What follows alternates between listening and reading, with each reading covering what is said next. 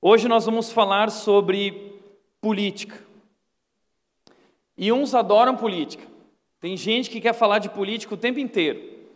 Que a vida é ficar postando no Facebook sobre política, ofendendo as outras pessoas, dizendo que são burras, ou enfim, querendo provar para as pessoas. Uns adoram, outros odeiam política, outros detestam quem fala sobre esse assunto. Dizem que futebol, política e religião não se discute. Mas no exato momento que nós estamos vivendo, se você for abrir a sua rede social, você vai ver que o tema é política. É o assunto do momento e, querendo ou não, nós precisamos falar sobre esse assunto. Nós estamos diante das eleições, vivendo um período difícil da história do nosso país, estamos diante de uma grande decisão. Então nós precisamos falar sobre isso. Platão disse que o castigo dos bons que não fazem política é serem governados pelos maus. Então nós precisamos compreender, nós precisamos nos posicionar. Nossa participação política é um gesto de amor. Nossa participação política é um gesto de amor. Nós que somos cristãos, nós conhecemos o amor.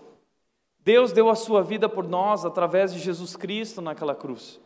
Esse amor maravilhoso nos alcançou sendo quem somos, e esse amor tem nos transformado a cada dia.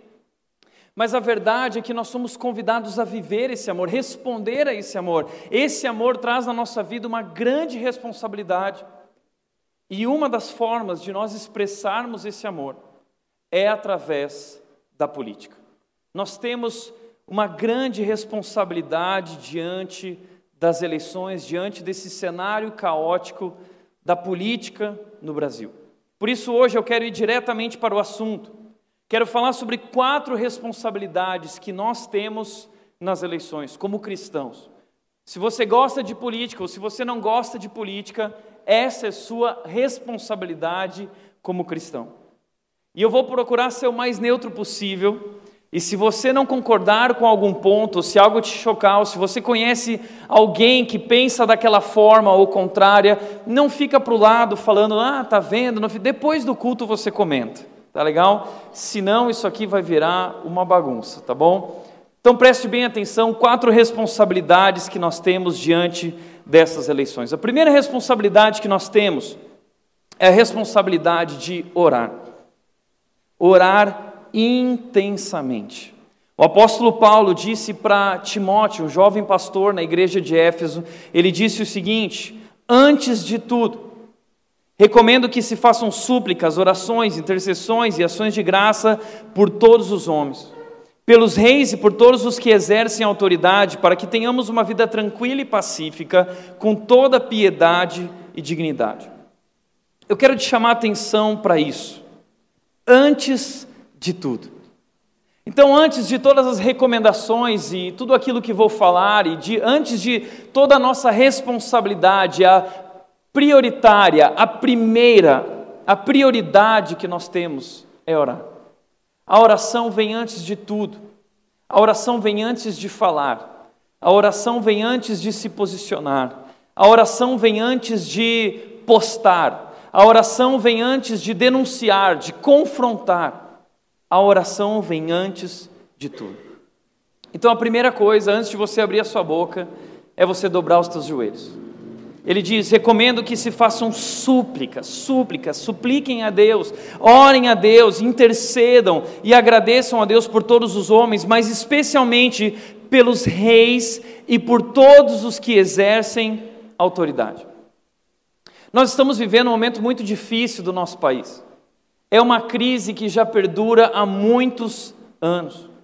E no meio de tudo isso existe muita divisão e muita incerteza. Ontem minha mãe me ligou, eu estava conversando com ela e ela disse: Tiago, eu já não sei mais no que acreditar. Nós recebemos diariamente mensagens, vídeos, um diz uma coisa, o outro diz uma coisa, um acusa o outro. Nós não sabemos o que de fato é verdadeiro e o que é falso. Uma pessoa me enviou um vídeo e eu compartilhei com uma outra pessoa que virou para mim e disse: Tiago, é um fake, é uma montagem.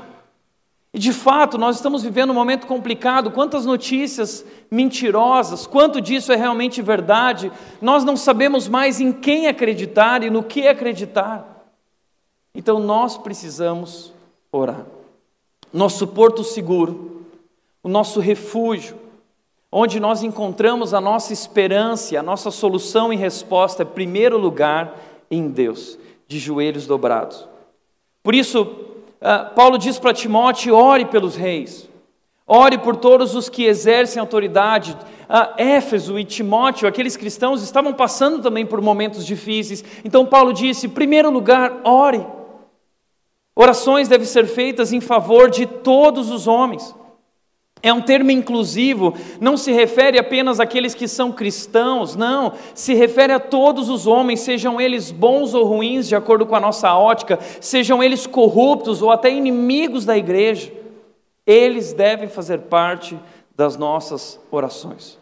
Para que nós tenhamos uma vida tranquila e pacífica, com toda a piedade e dignidade, para que nós possamos viver o que nós estamos vivendo como igreja, como cristãos. Vamos orar, esse é o nosso primeiro posicionamento, essa é a nossa primeira responsabilidade como cristãos. Eu lembro que em 2005 ah, foi lançado um vídeo na televisão mostrando um esquema de propina com o correio. E aí apontaram aquele deputado Roberto Jefferson como um dos mandantes do esquema, chamaram ele para prestar contas e ele botou a boca no trambone, e então surgiu aquilo que é conhecido como mensalão. Mensalão, 2005. Lá começou a acontecer uma série de, de coisas, o Brasil começou a despertar, começou a acordar. E eu não lembro, não sei você, mas eu lembro que naquele momento as igrejas começaram a postar coisas nas redes sociais e, e a clamar aos cristãos para que se reunissem como igreja para orar pelo Brasil. Quantas igrejas se reuniram para orar? Quantas vigílias foram feitas em oração pela nossa nação? Ah, quantos pequenos grupos se reuniram, quantos jovens se reuniram, levantando um clamor pela nossa nação, e ao longo do tempo, o Brasil tem sido convocado a ir às ruas e as igrejas têm sido convocadas a dobrar os joelhos. Quantos cristãos orando? E talvez você olhe para tudo isso e diz: puxa, será que realmente adianta orar? Será que faz diferença? Porque eu não vejo tanta mudança, parece que cada vez mais a coisa está piorando. E eu vi essa semana um gráfico de um amigo chamado Luiz Riscado, e eu gostei muito desse gráfico. Eu quero mostrar para você o que tem acontecido no nosso Brasil e como talvez tudo isso é fruto das nossas orações. Algo está acontecendo, Deus está se movendo, Deus está presente no meio de tudo isso. Veja isso. No ano de 2000 foi lançada a Lei de Responsabilidade Fiscal. Essa lei de responsabilidade fiscal foi a lei responsável por destituir do governo o nosso último presidente, a nossa última presidente. Há uma resposta. Em 2010 foi lançada a lei da ficha limpa. Em 2013 foi lançada a lei anticorrupção e a lei da colaboração premiada. Logo depois disso, em 2014, começou a Operação Lava Jato. E eles utilizaram da lei da colaboração premiada e, e foi como puxar um fio. Isso começou a trazer à tona uma série de coisas podres, a podridão que, que existe dentro do mecanismo brasileiro, do governo, da política. A Operação Lava Jato já vive 51 fases. Toda semana existe uma fase nova da Operação Lava Jato. Toda semana novas pessoas estão sendo presas. Toda semana novas descobertas. Sim, o Brasil está sendo lavado da corrupção aos poucos, mas algo está acontecendo, você tem ideia disso? Em 2016, a possibilidade de prisão em condenação de segunda instância, o que impediu que muitos políticos corruptos continuassem no seu cargo a lei da ficha limpa, que impediu que nós tivéssemos palhaçadas nessas eleições, de pessoas corruptas novamente se elegendo. Então, algo está acontecendo no Brasil e talvez isso é fruto de nossas orações. Veja, nós vimos um cristão, Delton Delagnon, Delton Delagnon, um cristão, no meio da Operação Lava Jato, se pronunciando, se posicionando. Você não acha que isso é resposta de oração? Uau! Algo está acontecendo. Veja, tem um texto na Bíblia que fala isso. Se o meu povo, que se chama pelo meu nome, se humilhar e orar, e buscar a minha face e se afastar dos seus maus caminhos, dos céus eu os ouvirei, perdoarei o seu pecado e curarei a sua terra. Isso é uma promessa. Se o povo de Deus dobrar o joelho e clamar a Deus e buscar a Deus e assumir a sua responsabilidade de viver com integridade, Deus nos ouvirá e Ele perdoará o nosso pecado e curará a nossa terra. Deus pode curar o Brasil, Deus pode fazer algo, Deus está fazendo algo. A Bíblia diz que muito pode o justo através da sua oração. E quando a Bíblia diz isso, é interessante que ela está falando sobre Elias. Tiago capítulo 5 fala sobre Elias, porque Elias orou para que não chovesse sobre a terra durante três anos e não choveu. E sabe por que Elias orou? Por uma questão política. Porque Acabe era rei de Israel, o pior rei que já existiu, um rei corrupto e um rei violento. E Elias, como profeta, ele não tolera, ele confronta, ele denuncia Acabe, e ele vai diante de Acabe, mas ele ora antes e diz: Deus, não permita que chova, para que Acabe acorde, para que a nação acorde, para que eles vejam que eles estão distantes do verdadeiro Deus. A oração de Elias, por motivos políticos, foi ouvida por Deus, e Deus tirou, resolveu aquela questão com relação a Acabe. Então, muito pode o justo através da sua oração. Você já parou para pensar no que pode acontecer no Brasil se nós nos levantarmos em oração? Se nós, dobrarmos os nossos joelhos como igreja? Já está acontecendo. E muito mais pode acontecer. Vamos juntos orar no nosso Deus, buscar o Deus poderoso que pode curar a nossa terra. Segundo lugar, votar conscientemente. Não, antes de tudo, nós oramos intensamente, mas também temos a responsabilidade de escolher muito bem aqueles que vão liderar e governar a nossa nação. Veja, votar não é um privilégio. Nós temos a possibilidade de escolher aqueles que vão nos governar durante os próximos quatro anos, ou no caso dos senadores, oito anos. Isso é um enorme privilégio. Então não deve ser feito de maneira leviana ou superficial. Eu acho interessante que o apóstolo Paulo, está errada a referência, mas o apóstolo Paulo no Novo Testamento, ele se refere a uma cidade, a um povo chamado os Bereanos, um povo de Bereia, a cidade de Bereia, e ele diz, os Bereanos eram mais nobres que os Tessalonicenses, porque eles receberam a mensagem com grande interesse, examinando todos os dias as escrituras para ver se tudo era assim mesmo. Paulo pregou em várias cidades, mas ele percebeu um interesse diferente na cidade de Bereia. Na cidade de Bereia havia um povo que tinha mais interesse, grande interesse. Pessoas que ouviam e não apenas ouviam, acreditavam, mas elas examinavam todos os dias para ver se de fato as coisas eram assim, para ver se tudo era assim mesmo. Veja quantas notícias nós temos recebido, tem sido uma enxurrada, um bombardeio de informações. Quanto disso é fake, quanto disso é verdade. Mas nós temos pouco interesse, o brasileiro tem pouco interesse. O brasileiro não se interessa por examinar um pouquinho, basta um pouco de esforço e você já descobre se aquilo é verdade ou não. O povo brasileiro não se aprofunda em nada. E talvez por esse motivo nós estamos colhendo o que estamos colhendo, nós precisamos ter um pouco mais de interesse. O brasileiro também não conhece a sua história, porque não temos interesse, a gente só pensa no hoje, no aqui e no agora. Eu faço a minha, você faz a sua. Então o brasileiro não conhece a história, o brasileiro tem memória curta também, e muitas das coisas que nós estamos vivendo, o Brasil já viveu alguns anos atrás, e nós poderíamos aprender com a nossa história e com os nossos erros. Mas, como disse Edmund Burke, um povo que não conhece a sua história está condenado a repeti-la. Então veja, é necessário mais interesse. E talvez você não goste de política, mas você precisa se aprofundar um pouco nessa questão, porque o seu voto precisa ser consciente. Por isso, primeira dica que eu quero dar sobre isso é conheça bem o candidato que você vai votar e o seu partido. Nós vamos votar nessas eleições daqui duas semanas para presidente da República, governador, deputado federal, deputado estadual e dois senadores. Não vote em qualquer cara que você vê na rua. Escolha bem quem você vai votar. Pesquise o histórico pessoal do seu candidato. Pesquise os seus feitos. Pesquise quais são os valores desse candidato. Pesquise quais são as suas propostas. Cada candidato elabora e apresenta um programa de governo. Conheça esse programa de governo.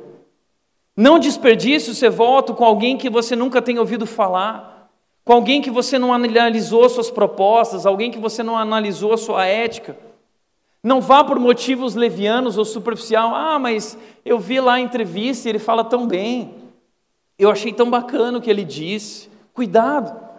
Ah, mas eu vou votar nele porque ele era casado com a Patrícia Pilar. Eu gosto da Patrícia Pilar. Não, eu não vou votar nele porque ele se separou da Patrícia Pilar. Então eu fiquei de mal com ele. Não vote por motivos superficiais. Você precisa ir mais a fundo, ter mais interesse. Ah, Tiago, mas dá muito trabalho. Posso falar uma coisa? Vai dar muito mais trabalho para você depois, se você não levar a sério esse momento e o que nós estamos vivendo o seu voto pode fazer a diferença. Conheça o candidato. Ao votar em um candidato, você também vota ao mesmo tempo em um partido. E você ajuda a eleger outros candidatos filiados a esse partido.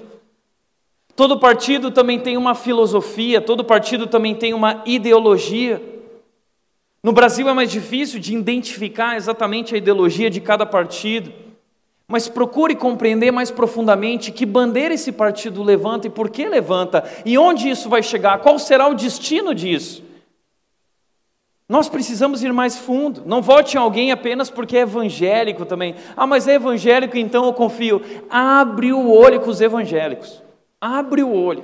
Abre o olho com igreja, abre o olho com pastor e abre o olho com crente. Sabe quais são as duas as duas é, é, funções menos, mais desacreditadas do Brasil: político e pastor. Se você for fazer um financiamento, pastor não faz financiamento, porque as operadoras financeiras não liberam financiamento para pastor. É a classe mais desacreditada, político e pastor. Então não vota só porque é evangelho. Conheça mais fundo. Tiago, mas Ai, política, história não é comigo, eu tenho dificuldade de entender as coisas. E eu não sei, Tiago, se eu sou de direita, eu não sei se eu sou de esquerda. E sabe que uh, estudar um pouco pode ser legal? Pode ser legal. Eu quero te ajudar rapidamente com uma dica.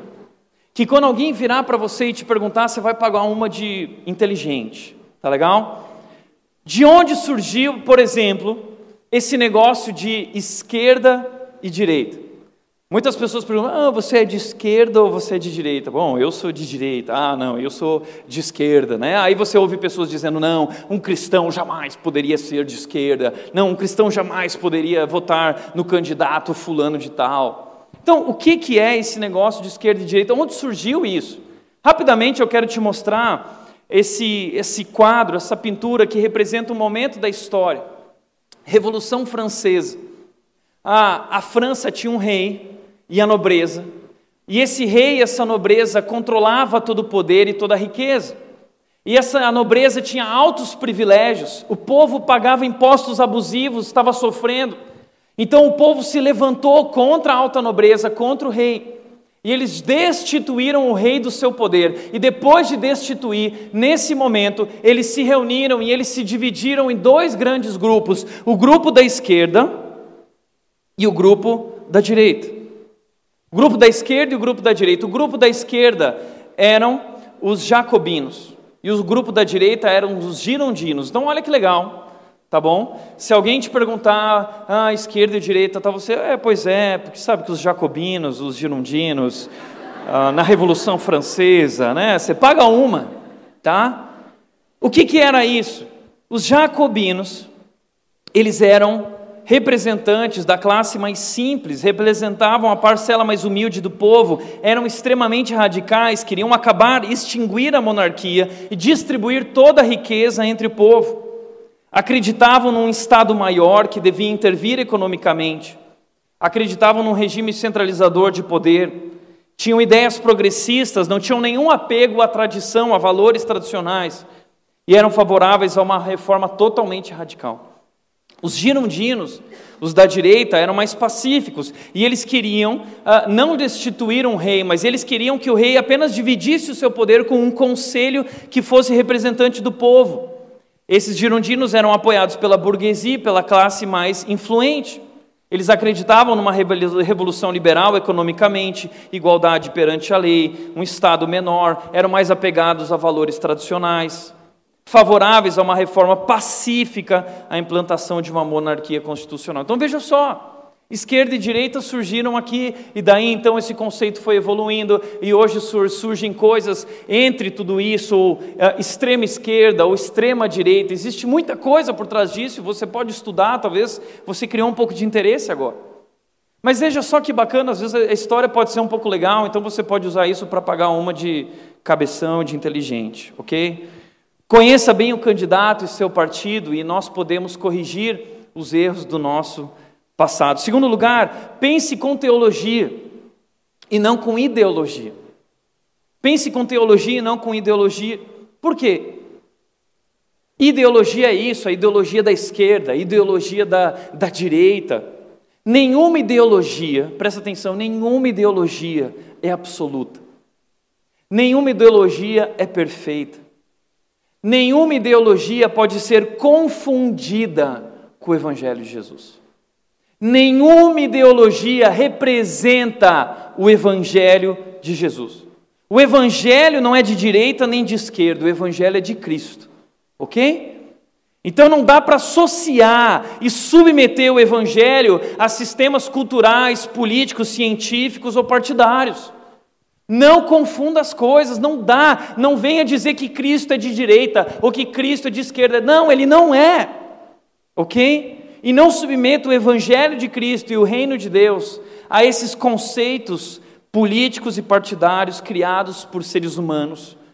Nenhum deles representa com perfeição, nem perto de representar o reino de Deus ou o Evangelho de Cristo. Por isso, um cristão jamais deveria pensar ideologicamente. Nós precisamos pensar teologicamente. O que significa isso? Pensar biblicamente. Nós precisamos ter uma cosmovisão cristã, olhar para o mundo uh, de uma forma cristã, entendendo a história do mundo, entendendo que somos pecadores, entendendo o que aconteceu no mundo, que Jesus Cristo é o Redentor. A Bíblia diz que nós que conhecemos a Deus, nós temos a mente de Cristo, então é isso, essa é a bandeira que nós levantamos, esse é o nosso partido, nós somos do partido de Cristo, a nossa forma de pensar é diferente. Cuidado, ideologia é uma forma sutil de idolatria. Não pense que o seu candidato é o Salvador. Não, porque o meu candidato, ele é assim, ele é assado. Não, porque o meu candidato não é corrupto. Né? é o único que não é corrupto, ele vai resolver o Brasil, ele vai fazer. Não pense que existe um Salvador. Não pense que a sua forma de pensar é perfeita. Quantos aqui nas últimas eleições votaram, é, falaram o seguinte: foi eleita presidente novamente, e aí depois começou a surgir uma série de coisas, e aí todo mundo começou a postar assim nas redes sociais, ou vestir camisetas escritas assim: a culpa não é minha, eu votei no Aécio. Né? Todo mundo fez isso, né? Ah, agora eu vou mostrar para eles, né? Bem feito, a culpa não é minha, eu votei no Aécio. É, meu, você achou que você ia sair dessa livre? Quem votou no Aécio? Aécio estava envolvido em todo o esquema, ele faz parte de todo o mecanismo, não é diferente de A, B ou C. Então, cuidado para não ser bobinho na mão das mídias, na mão dos políticos, na mão dessas pessoas. Cuidado, cuidado. Cuidado para não dar a alguém, cuidado para não dar a um candidato aquilo que você só deve dar a Deus. Como disse C.S. Lewis, autor cristão, Aquele que se entrega sem reservas às reivindicações temporais de uma nação, ou de um partido, de uma classe, estará entregando a César aquilo que é de Deus, estará entregando a sua própria pessoa. Não dê a César aquilo que é de Deus. Sua vida pertence a Deus, seu coração pertence a Deus. Veja só, você não é e não deveria ser o candidato A, B ou C. Está na moda isso. Eu sou fulano, eu sou ciclano, eu sou A, eu sou B, eu sou C. Meu amigo, você não é A, B ou C. Você é o que Jesus fez por você. Você é um filho de Deus e você deve se posicionar dessa forma. Cuidado ao entregar o seu coração e se declarar dessa forma a homens, porque daqui a pouco você pode pagar com a língua e queimar sua língua. Porque nenhum homem é perfeito. Nós sabemos que ninguém presta. E nós somos corruptos. Maldito o homem que confia no homem. Eu não estou querendo dizer que você não deve acreditar ou votar, ok. Mas cuidado para não ir além. Cuidado para não entregar o seu coração, não entregue a um candidato aquilo que só pertence a Deus. Nós levantamos a bandeira de Jesus. Você pode se posicionar, você pode pensar, você pode se aprofundar, você pode ter o seu posicionamento e defender o seu posicionamento, mas cuidado para não fazer disso uma idolatria e cuidado para não se enganar. Só Cristo realmente é 100% e pode nos salvar, ok? Terceiro lugar, Busque valores mais alinhados à fé. Não existe um partido, não existe uma ideologia que se encaixe no Evangelho. Não existe. Mas o que você pode fazer é buscar nessas ideias e partidos aquele que tem alguns valores mais alinhados à fé. Nenhum partido tem 100%, mas você pode encontrar algum ou um candidato que defenda valores mais alinhados com o seu e com os nossos como cristãos. Mas cuidado, porque muitas vezes nós encontramos um ponto de afinidade e a gente se ilude com aquele ponto, mas na verdade aquele ponto está ligado a todo um pacote. Então eu vejo, por exemplo, pessoas dizendo: ah, eu vou votar no candidato X porque ele é mais amoroso. E a lei de Cristo é o amor, então eu, quem me representa é quem ama. Ah, porque você acredita no amor. Agora pensa comigo. Tem muito candidato falando sobre isso, acredita no amor, mas esse candidato amoroso é a favor do aborto. Desculpa, que amor é esse? Que amor é esse que mata crianças, que mata bebês? Que amor é esse? Esse é o amor líquido que nós vemos nesse mundo. Esse amor é uma babuzeira, é um pseudo-amor, é uma mentira. Isso não é amor. Então olha para o pacote, lembra aquilo que eu disse essa semana nas redes sociais. O verdadeiro amor é aquele que fere, Provérbios 27, 6 diz: ah, Quem fere por amor mostra lealdade, mas o inimigo multiplica beijos. O que, o que é multiplicar beijos? O inimigo manda beijinho para todo mundo. Te amo, te amo, está tudo bem, está tudo legal. O verdadeiro amor se posiciona, está disposto a amorosamente ferir, porque não existe amor sem verdade. Então o amor também é firme. O amor também é discordar. Amar também é discordar, quando necessário. Então, cuidado com esse discursinho do amor, cuidado com esse critério do amor. Existem muito mais coisas que nós precisamos olhar. Então, cuidado ao levantar a bandeira de um partido, porque você pode estar levantando bandeiras que Jesus jamais levantaria. Temos partidos que defendem a erotização infantil, partidos que defendem um aborto, partidos que defendem a adoção de crianças por casais homossexuais. Partidos que querem destruir os valores familiares, que querem ensinar coisas erradas nas escolas para os nossos filhos. É esse mundo que você quer? Por isso também apoie propostas que defendam a vida e a dignidade do ser humano. Questão do aborto, como eu disse. Mas não só isso. Apoie aqueles também que olham para os mais pobres. Isso também é importante, isso também está na palavra de Deus. Isso tem afinidade com o evangelho de Jesus. Os menos favorecidos.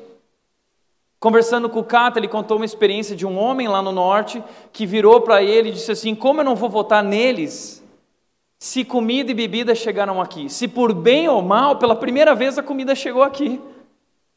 Então é duro. Tudo tem dois lados.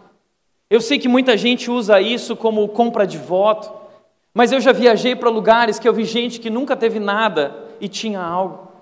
É claro que nós não devemos acreditar em assistencialismo, não é isso que vai resolver a questão do nosso país, mas a verdade é que nós não temos cumprido o nosso dever como igreja, como cristãos, como cidadãos.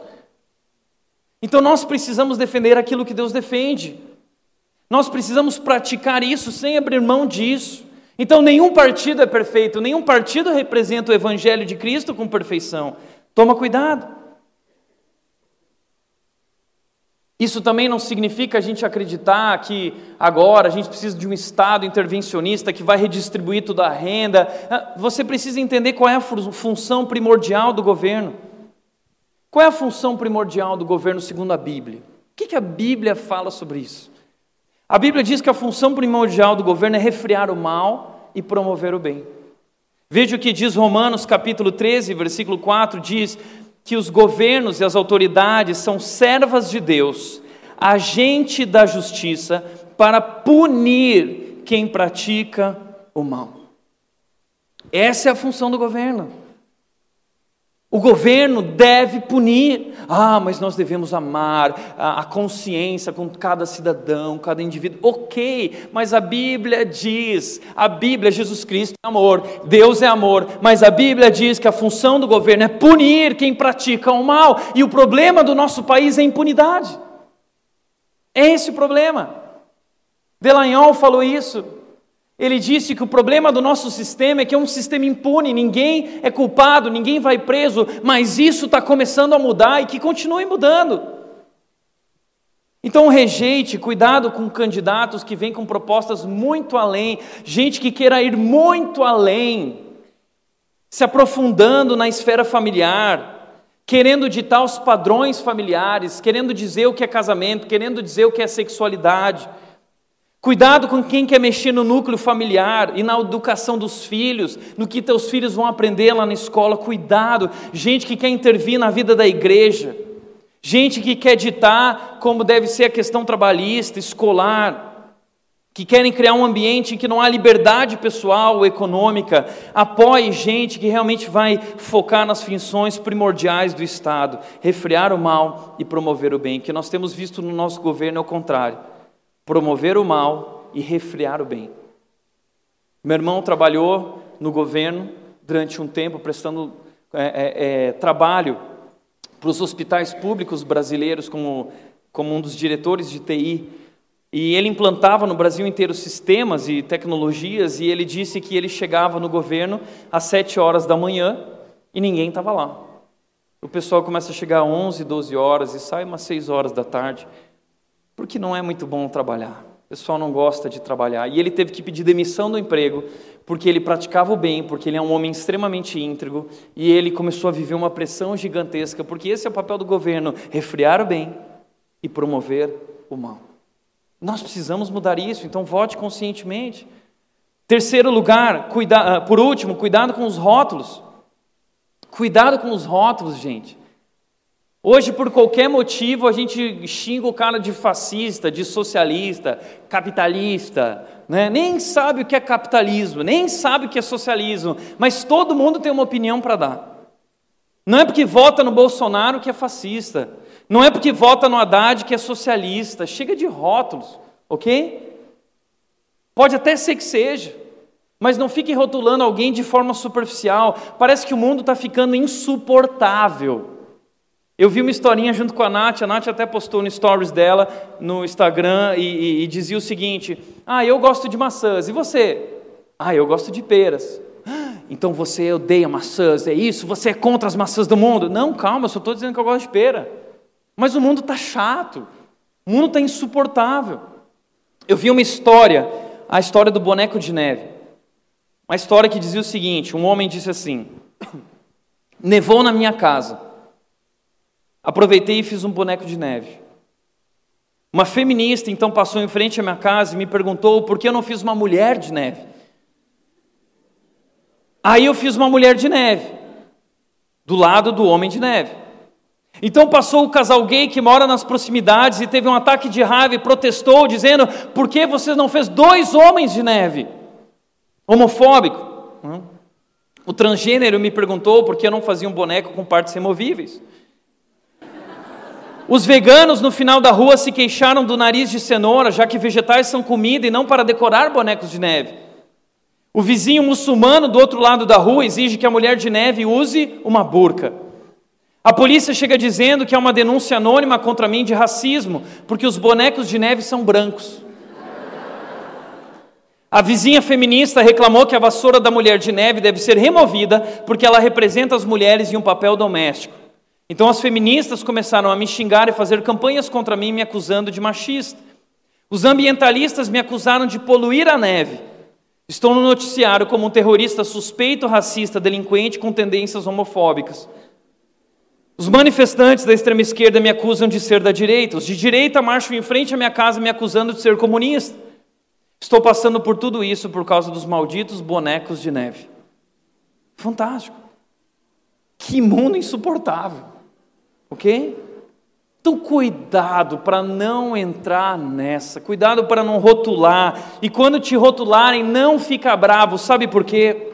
Nós não somos de direita, não somos de esquerda, nós somos de Cristo, e Jesus Cristo disse que nós seríamos odiados pelo mundo pelos nossos posicionamentos. Sim, se você é a favor, se você é contra o aborto, isso não te faz ser da direita ou da esquerda, isso te faz cristão. Se você é contra isso ou aquilo, talvez não é porque você é da direita ou da esquerda, é porque você é cristão. É porque você acredita na, nos valores da palavra de Deus. E se posicione como cristão e não tenha medo.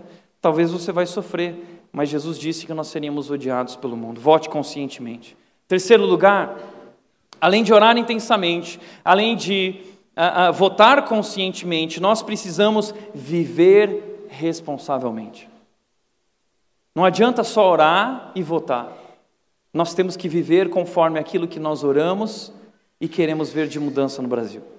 Por isso a Bíblia diz em Mateus 5, 13 e 14: Vocês são o sal da terra. Mas se o sal perder o seu sabor, como restaurá-lo? Não servirá para nada, exceto para ser jogado fora e pisado pelos homens. Vocês são a luz do mundo. Veja o que Jesus está dizendo. Nós temos uma grande responsabilidade. No meio de toda essa loucura, somos nós que somos chamados para ser a resposta. Nós deveríamos mostrar um caminho de verdade. Mas a pergunta é: será que nós somos diferentes do mundo? Temos sido sal? Temos sido luz? Tiago, mas o que significa ser sal e luz? Em primeiro lugar, eu diria que significa viver com integridade. Porque nós acusamos a classe política. Mas a verdade é que a corrupção não nasce na classe política, ela nasce no nosso coração. A verdade é que a classe política só representa aquilo que nós somos individualmente. Nós vivemos em uma sociedade corrupta. Esses dias eu estava conversando com uma família, falando sobre esse assunto, uma família que gosta do assunto de política, e eles estavam dizendo: Pois é, Tiago, esse é o problema. Corrupção está no sangue do brasileiro. É verdade, você viu a série Mecanismo no Netflix? Mostrando isso, é um mecanismo. Uma deputada disse o seguinte: se parar a corrupção, para o Brasil. O Brasil funciona e lucra a partir da corrupção. Isso está errado, óbvio, mas é assim que funciona. E se parar a corrupção, para o Brasil. Veja só como a corrupção se encontra em todos os níveis. Quando você olha para os outros países que vivem catástrofes, como furacão, como terremoto, no momento da catástrofe o país se une. Todo mundo quer ajudar todo mundo. Nos Estados Unidos, por exemplo, chegou um furacão, Todo mundo já começa a ir para a rua levar comida, levar água, oferecer a casa, vem para cá, eu pego o meu carro, está aqui gasolina. Todo mundo quer ajudar todo mundo. No Brasil, greve dos caminhoneiros. Os postos põem a gasolina a 15 reais, a água vai para 10, a comida vai para 40. Todo mundo quer sair ganhando, né? Cada um faz a sua. Está vendo como o Brasil é? Todo mundo quer sair ganhando. A hora que chega a sua vez, todo mundo quer sair ganhando. Recentemente, conversando com aquela família, a família dizendo isso, é porque a corrupção está no sangue do brasileiro. E aí eu lembrei daquele dia que nós conversamos sobre essa questão daquele aparelhinho, sabe, que libera todos os canais do universo, da galáxia, aquele aparelhinho abençoado, né? E aí eu lembrei daquele momento na Santa Efigênia, que foi tão engraçado, e, e, e, aquela tentação que eu vivi do aparelhinho, 150 reais resolve a sua vida para sempre com relação à internet, a, com TV a cabo. E eu compartilhei com eles, quando eles falaram isso, é, a corrupção está no sangue do brasileiro, é, todo mundo lá, é. Eu falei, oh, porque e, e, sabe aquele aparelhinho que libera todos os canais da televisão? Eles, sim, Tiago, nós temos aqui. Aí eu virei para eles, eu disse: Uau, esse aparelhinho é maravilhoso. Ah, oxa vida, que aparelhinho abençoado. Mas, pois é, voltando àquele assunto, né? Tá vendo? Gente, nós somos corruptos. Quanta gente compartilhando Sky com mais pessoas. Esse é aquele momento que você não se mexe, tá? Vai suando frio, esposa não olha para o marido, filhos não olhem para os pais, ok? Tá errado. Eu já fui pesquisar, é crime. É crime. Quanta gente baixando, por exemplo, programas como Popcorn. Ah, não, que a galera vira para mim e fala assim: não, Tiago, porque eu assisto o filme assim que ele sai no cinema, uma da hora, popcorn. Mas é, popcorn é crime. São filmes sem, uh, uh, uh, sem ser pagos os direitos autorais. Está errado. É corrupção. Ah, mas é uma corrupção pequenininha. Ah. Vamos lá, vai piorar. Passar os pontos da carteira. Segura aí, hein? Passar os pontos da carteira. Sabe o que você está fazendo? Você está mentindo para as autoridades da nossa nação. Você está mentindo, dizendo que não era você que estava dirigindo aquele carro, e era você. Nós já passamos da velocidade que não deveríamos passar, e é a minha luta também, eu reconheço. Mas se a gente fez isso, a gente tem que assumir. Você quer impunidade para as autoridades, mas você quer impunidade, você quer punidade para você, você quer sair de boa. Né? Você não quer entregar a sua carta. Você não quer perder a carta. Ele também não queria perder o cargo dele. Você está vendo como é que é, como é que a gente é? Na hora que recai sobre nós, aí a gente pula fora. A verdade é que nós somos corruptos. Aí você vai para os Estados Unidos, né? e aí você chega lá na fiscalização aduaneira e você tem lá objetos a declarar objeto, não tem objetos a declarar, são duas filas. É céu ou inferno, ok? E você olha para suas malas, né? Você está voltando de Orlando, aquelas malas gigantes. E você vai se escondendo atrás das malas, assim, ó. Não tem objetos a declarar, né? Apavorado, suando, momento mais difícil da sua vida. Sabe o que você está fazendo? Você está mentindo. Você é um mentiroso, você é corrupto. Você quer que o político saia ileso, você não quer que o político saia ileso, mas você quer sair numa boa. Você está vendo? A corrupção da classe política é um reflexo da nossa sociedade. Pois a nossa sociedade é corrupta. Nós somos corruptos. A corrupção nasce no coração do ser humano e não na classe política. Nossos pecados individuais vão se tornando pecados estruturais. Começa na minha vida, para minha família, para o meu lar, depois vai para minha empresa, depois vai para a minha cidade, vai para o governo. É assim que a coisa acontece. E a verdade é que as estruturas só serão limpas através da mudança individual, do arrependimento individual, do quebrantamento individual. Só a cruz pode de fato transformar o coração dos seres humanos, só a cruz pode lavar o ser humano da corrupção. Nós somos cristãos, conhecemos esse poder transformador da cruz, então que nós vivamos essa diferença e essa transformação na nossa vida. O problema é que, como cristãos, nós não somos diferentes da sociedade como deveríamos ser, nós não somos sal, nós não somos luz, nós é, repetimos, nós reproduzimos os pecados da sociedade ao invés de influenciá-la. Nós deveríamos ser exemplos de conduta de obediência a Deus, mas na prática isso não tem acontecido. A gente tem um discurso tão bonito, mas não temos uma prática íntegra. A mudança que o Brasil precisa está em nós. E a mudança que nós precisamos está em Jesus. E a cruz transforma seres humanos. Por isso, viva com integridade.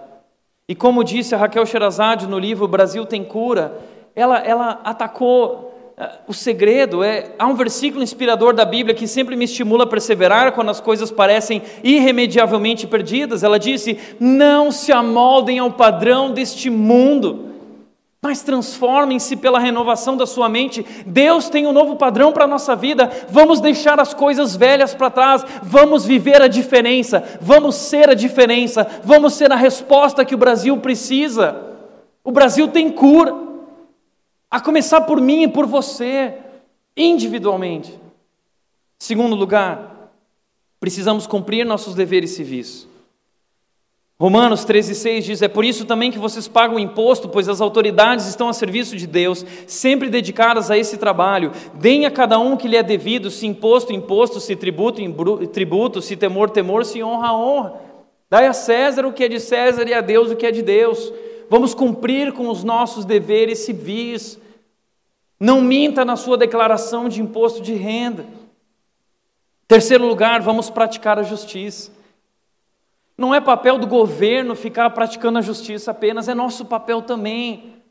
Nós precisamos ser a resposta. Eu vejo as igrejas buscando os prefeitos, buscando os governos, pedindo ajuda. Ah, vocês têm que nos ajudar. Não, são eles que têm que nos ajudar. Somos nós, como igreja, que devemos ajudá-los. Nós temos que chegar no prefeito e dizer assim: nós não precisamos de você, mas você precisa da gente.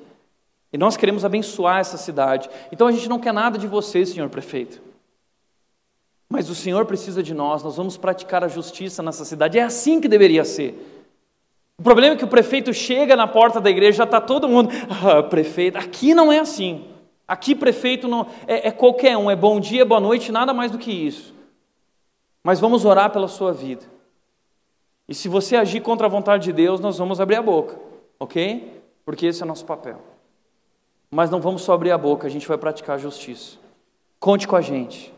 Conte com a gente que essa missão é nossa. Essa é a nossa bandeira como cristãos, praticar a justiça de Deus protestar contra a corrupção. Também é nossa tarefa. Também é viver responsavelmente a, a, a, partir. Primeiro eu vivo, antes de falar, antes de abrir a boca, antes de protestar, eu preciso ter testemunho. Mas se eu estou vivendo, se eu estou buscando, eu devo me levantar e protestar contra a corrupção e eu devo lutar contra todas as formas de corrupção na minha vida, na sua vida, na nossa vida como igreja e na vida do Estado e do governo e da nossa nação. E o cristão, presta atenção, deve resistir pelos meios corretos e legítimos, corretos e legítimos, a gente protesta através de meios corretos e legítimos, não é, não é sair brigando e quebrando tudo. Nós devemos resistir a quem exerce autoridade política contra a vontade de Deus.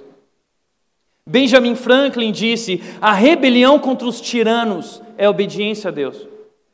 A rebelião contra os tiranos é obediência a Deus. Veja só, a igreja não é nem deve ser o Estado, o Estado é laico, mas a igreja tem o papel de manter vigilância sobre o Estado, sobre o governo e denunciar e confrontar se necessário. O problema é que a gente se cala. E sabe por que a gente se cala? Ou porque tem medo, ou porque tem o rabo preso. Porque uma sociedade de rabo preso não pode ser uma sociedade de protesto. Então a gente se cala. E esse é o problema. Como disse o reverendo Martin Luther King Jr., o que me preocupa não é nem o grito dos corruptos, dos violentos, dos desonestos, dos sem caráter, dos sem ética. O que me preocupa é o silêncio dos bons. A gente se cala. E não deveríamos nos calar. A gente tem que pôr a boca no trombone através de meios corretos e legítimos. Em primeiro lugar, sendo testemunho, sal e luz para o mundo. Mas às vezes a gente fala, ah, mas eu não quero ser incorreto, eu não quero ser politicamente incorreto. Parece que denunciar, confrontar, abrir a boca é ser politicamente incorreto, ser odiado. Deixa eu te falar uma coisa, presta atenção nisso. Se denunciar e confrontar a injustiça e a corrupção é ser politicamente incorreto, então nós, como cristãos, devemos ser politicamente incorretos. Sabe por quê? Porque a igreja primitiva, nesse sentido, foi politicamente incorreta. A igreja primitiva lá em Jerusalém eram considerados rebeldes civis. Por quê? Eles davam a César o imposto de César, mas eles não davam a César o seu coração. O seu coração era de Deus. Eles não davam a Deus, a César, o seu joelho, a sua vida dobrada, rendida a César. César não é nosso Deus. César é só o imperador e o que cabe a você nós daremos, mas mais do que isso não damos. Por isso César ficou indignado, Roma ficou indignado e jogou eles para serem devorados por leões. Eram rebeldes civis, politicamente incorretas, denunciando. Natã foi politicamente incorreto quando ele confrontou o rei Davi. O rei Davi ah, um cristão, homem de Deus, o homem segundo o coração de Deus. Ah, quem vai confrontar um homem segundo o coração de Deus? Natan denunciou, confrontou, apontou o dedo na cara de Davi e disse: Davi, você errou. Você matou Urias. Você escondeu o seu pecado com Batisseba. Natan confrontou. Nós precisamos confrontar aquilo que não é agradável a Deus, aquilo que vai contra a vontade de Deus. Elias confrontou Acabe pelo confisco pecaminoso da vinha de Nabote. Ah, é, é, Acabe queria aquela vinha do seu vizinho, era bonita, ele queria ter uma vinha do lado do quarto dele, abrir a janela, ah, que bonita. Ele usou a sua influência como rei para matar Nabote e sair ileso. Elias ficou indignado e confrontou Acabe correndo risco. Correndo risco. João Batista foi politicamente incorreto, confrontando o casamento ilícito de Herodes. Sabe o que aconteceu com João Batista? A cabeça dele foi cortada e levaram para Herodes em cima de uma bandeja. Não podemos nos calar, custe o que custar. A igreja pode e deve ser a consciência do Estado denunciando e confrontando. Em último lugar, amar incondicionalmente. E com isso eu quero encerrar. E talvez de todos esse é o mais importante. Orar intensamente, votar conscientemente, viver responsavelmente e amar incondicionalmente. Eu sei que você tem um posicionamento, eu sei que você está indignado, eu sei que, que você está com força e sangue nos olhos e você quer mudar o Brasil, mas cuidado para não destruir pessoas, para não destruir relacionamentos, para não destruir famílias, para não destruir igrejas. Cuidado, porque a Bíblia diz que nós devemos amar a todos. Lucas 6, 27 e 28, Jesus disse: Mas eu digo a vocês que estão me ouvindo, amem os seus inimigos. Não é para você amar quem concorda com você. É para você amar até quem vive contra você, quem te persegue, quem quer o seu mal, você tem que amar. E você tem que fazer o bem àqueles que te odeiam. E se aqueles que roubaram o Brasil aparecerem diante de você, você não vai cuspir na cara deles, você vai amá-los. É isso que Jesus mandou você fazer, porque foi isso que ele fez com você. Hoje eu vi um vídeo, uma mulher falando: não, porque nós não podemos permitir que aquela quadrilha continue no comando. Deixa eu te falar uma coisa. Nós fazemos parte da quadrilha. Nós somos a quadrilha. Nós somos corruptos, nós somos maus. Cuidado ao julgar e condenar as pessoas. O nosso papel não é julgar e condenar, não é o nosso. Nós denunciamos, nós confrontamos de acordo com a vontade de Deus. Mas toma cuidado, porque a Bíblia diz que na mesma medida em que nós julgamos, nós seremos julgados. Cuidado. Por isso Jesus disse: amem aqueles que são diferentes de você, amem aqueles que não concordam com você. Ame aqueles que têm o pensamento da esquerda, ame aqueles que têm o pensamento da direita, ame aquele que vai votar no A, ame aquele que vai votar no B, ame aquele que vai votar no C. Faço bem aos que o odeiam, abençoe os que amaldiçoam, orem por aqueles que os maltratam. Amem. Jesus também disse o seguinte: Um novo mandamento eu lhes dou: amem-se uns aos outros, como eu os amei. Vocês devem amar-se uns aos outros. Com isso, todos saberão que vocês são os meus discípulos, se vocês se amarem uns aos outros. Você não é um discípulo de Jesus porque você pende para a direita ou para a esquerda. Você é discípulo de Jesus porque a nossa marca é o amor. O que nos representa é o amor, não é o amor desprovido de verdade, não é o amor líquido, não é esse pseudo-amor, é o amor de verdade que, inclusive, está disposto a ferir, mas é um amor que dá a vida pelo outro. É um amor que não constrói barreiras, mas constrói pontes. E Jesus diz, Paulo disse: ainda que eu tenha todo conhecimento, ainda que eu seja o portador da verdade absoluta, ainda que eu tenha um, o, verdadeiro entendimento do cenário político brasileiro, se eu não tiver amor, eu não serei nada. Nada. Esse é o maior mandamento de Jesus: é amar, é amar. E essa é a nossa principal marca como cristãos. Nós precisamos ser reconhecidos por isso.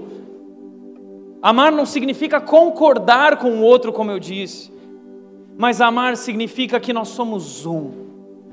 Tiago, como é possível ser um no meio de diferenças tão absurdas. Tiago, ele não pode ser cristão pensando assim. Não, Tiago, ele que não pode ser cristão pensando assim. Como essas pessoas podem viver juntas com pensamentos tão diferentes? Eu quero te mostrar como. Sabe para quem Jesus falou essas palavras? Para os discípulos. Sabe quem eram os discípulos de Jesus? Eu quero mostrar só dois. O primeiro deles é Simão, o Zelote. O segundo que eu quero mostrar é Mateus, o publicano. Existiam dois discípulos chamados Simão. O primeiro era Simão Pedro, o segundo era Simão, o Zelote. Todas as vezes que aparece o nome de Simão, vai estar lá Simão, o Zelote. Simão, o Zelote. O que significa isso? Simão, o Zelote, ele pertencia a um grupo que era contra o Estado romano radicalmente contra a dominação romana. Simão, como Zelote, acreditava que o povo judeu deveria se armar e lutar e guerrear contra o Estado intervencionista de Roma, corrupto de Roma. Essa era a vida dele, era, esse era o partido dele, a bandeira que ele levantava. Mas aí Jesus também chamou um cara que era Mateus, o publicano. E quem eram os publicanos?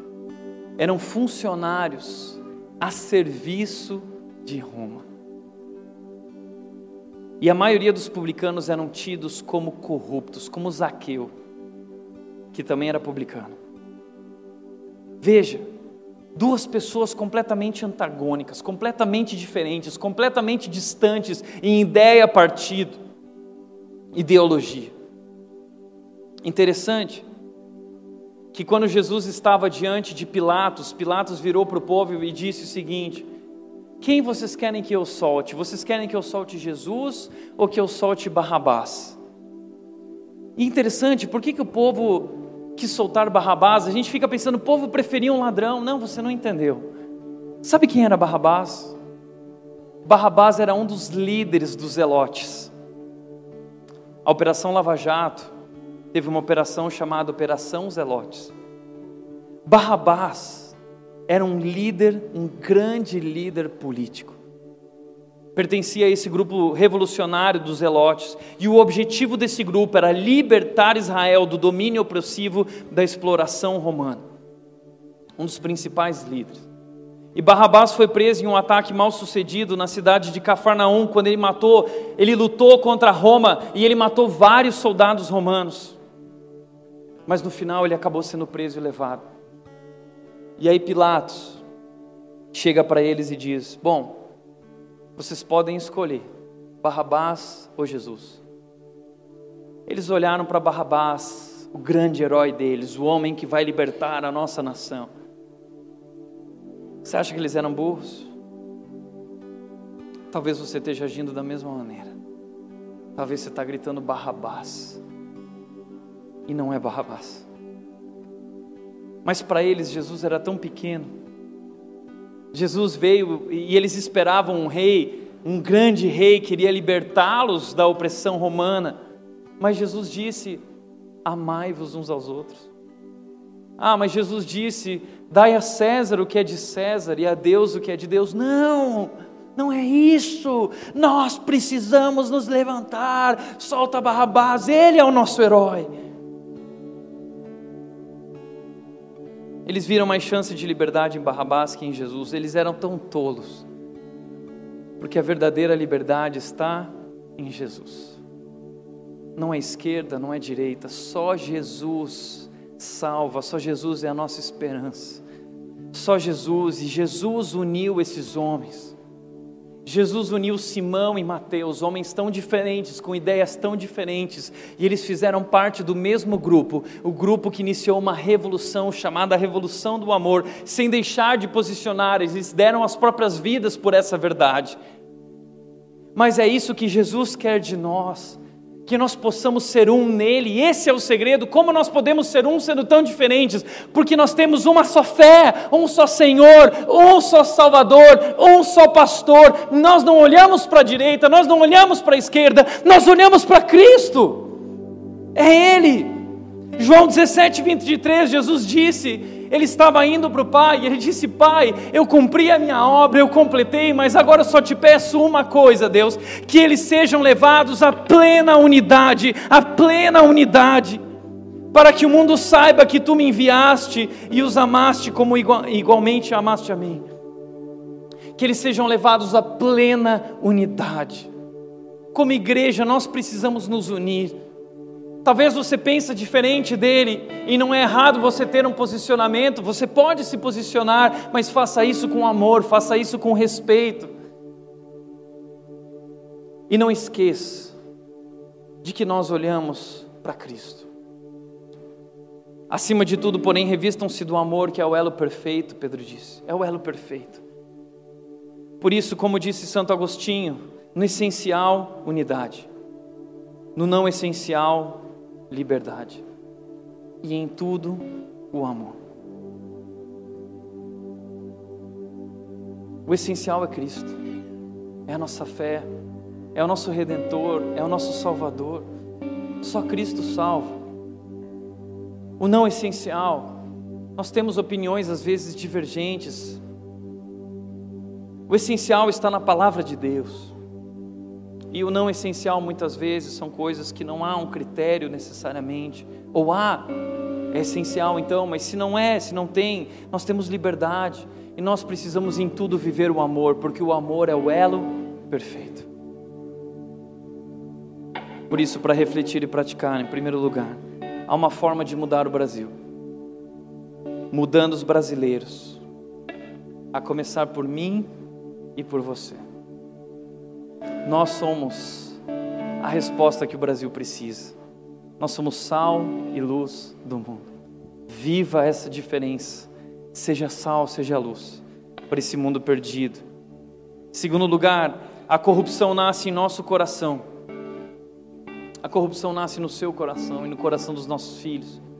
Só a cruz pode transformar seres humanos. Só Jesus pode transformar corações. Só Jesus pode limpar o mundo da corrupção. Só Jesus. Terceiro lugar. Não olhe para a direita, nem para a esquerda. Olhe para o alto. Só Jesus salva. A Bíblia diz que Jesus é o nosso rei e que o rei foi preparar um lugar para nós. Esse lugar se chama Reino de Deus. E nada desse mundo representa aquele lugar. O reino de Deus é maravilhoso, o reino de Deus é perfeito. O reino de Deus é tudo isso, porque lá existe o melhor partido, a maior bandeira de todas sendo levantadas, a única digna de confiança, a única de fato em que podemos apoiar a nossa vida. O Rei dos Reis levantou uma bandeira no trono, ele deu a vida por nós, ele nos salvou então levante a bandeira de Cristo e dê a sua vida por Jesus Cristo e por aquilo que Jesus Cristo acredita. Jesus é a nossa esperança. Jesus é a nossa esperança. Por isso, para encerrar, o Salmo 121 fala sobre o povo de Deus. Quando eles precisavam viajar até o templo e era um momento inseguro, deixar as suas casas, estar à mercê dos ladrões e eles tinham que passar por lugares perigosos parecido com aquilo que nós estamos vivendo, estamos nos movendo, não sabemos para onde estamos indo, não sabemos o que virá, não, sabe, não sabemos para onde olhar, olhar, carregamos no nosso coração incertezas e medos, mas, como disse o salmista, levanto os meus olhos para os montes e pergunto: de onde vem o meu socorro?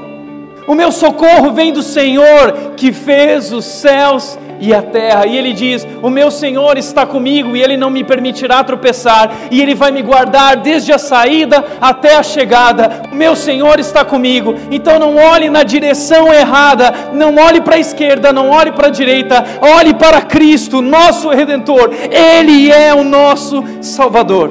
Amém. Feche os teus olhos.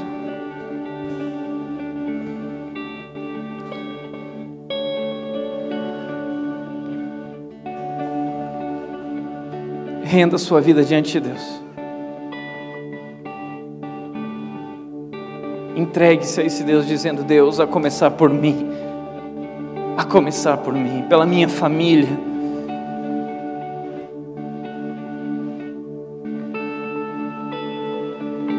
Transforma a minha vida, Deus.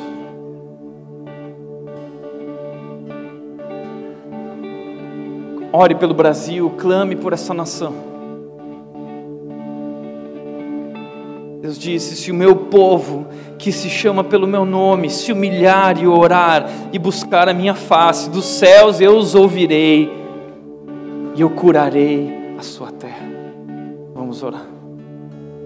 Pai, nós oramos a Ti, o nosso Deus. Nós elevamos agora os nossos olhos a Ti, o nosso coração a Ti, tudo que somos a Ti.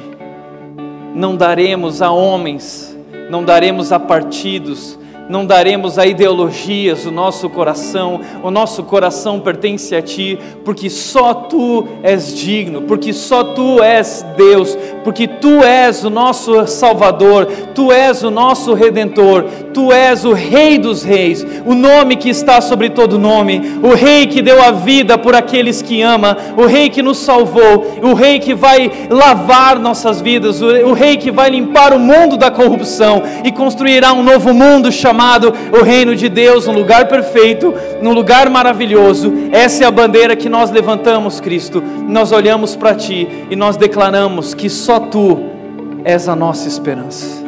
Nós nos rendemos a Ti em nome de Jesus. Amém. Amém.